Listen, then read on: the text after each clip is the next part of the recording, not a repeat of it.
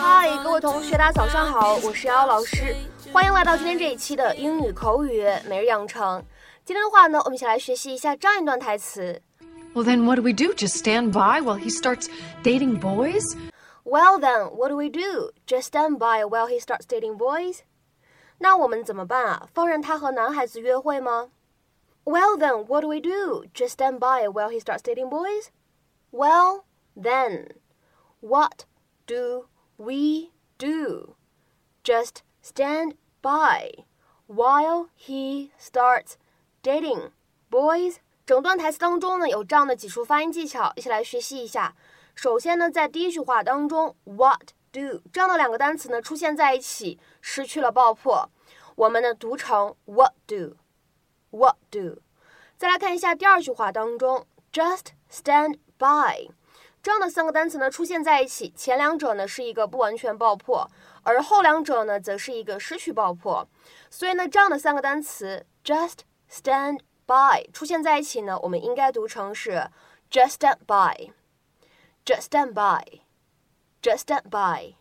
再来看最后一个发音技巧，这个单词 dating，它呢在美式发音当中，这个字母 t 呢做一个闪音的处理，编成了一个 flat t，所以听起来呢，感觉这个字母 t 发的音呢，有那么一点点向的去了。Dating, dating. All it takes is a little faith and a desire to change. I'm sorry, but I, I really don't want to talk about my sex life. Well, that's just too bad because this needs to be discussed. Bree, please let the boy speak. Go on. Well, I appreciate your offer to help. I do, but I don't hate myself. So I'm good.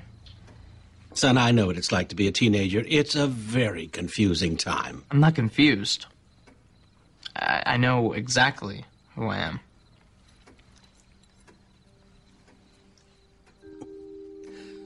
Well, if you ever do want to talk, my door is always open.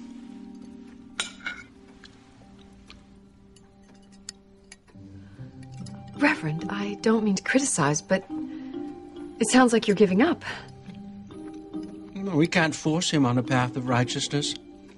He himself has got to want to make the journey. Well, then what do we do? Just stand by while he starts dating boys? 在今天节目当中呢，我们就会来学习一个非常好用的表达，叫做 stand by。stand by。 下面呢，我们就来讲一下在口语当中这样一个动词短语 stand by，通常来说最常见到的意义和使用。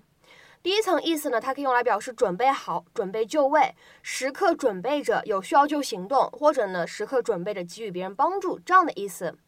Wait and remain ready，或者呢可以理解成为 remain prepared or ready to act in some way。下面呢来举两个例子。第一个，Is everyone ready for the live stream? Only ten seconds. Stand by。直播每个人都准备好了吗？只剩下十秒钟了，准备就位。Is everyone ready for the live stream?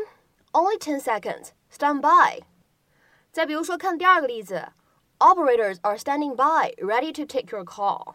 操作人员呢都已经准备就位了，就等您下命令了，就等您下指令了，这样的意思。Operators are standing by, ready to take your call。那下面呢，我们来讲一下这样一个动词短语 stand by，它的第二层含义可以用来指袖手旁观这样一个意思。Be present but remain uninvolved, refrain from acting。或者呢，可以理解成为 allow something unpleasant to happen without doing anything to stop it。下面呢，来举两个例子。第一个，We can't stand by while millions of people starve。我们不能在这儿啥也不做，眼睁睁地看着上百万的人饿死吧。We can't stand by while millions of people starve。再比如说，看最后一个例子，I feel so guilty for standing by while my son was going through such a difficult time in his life。我感到特别愧疚，我儿子在经历人生当中这么困难的时期，而我却什么也没能帮上他。I feel so guilty for standing by while my son was going through such a difficult time in his life.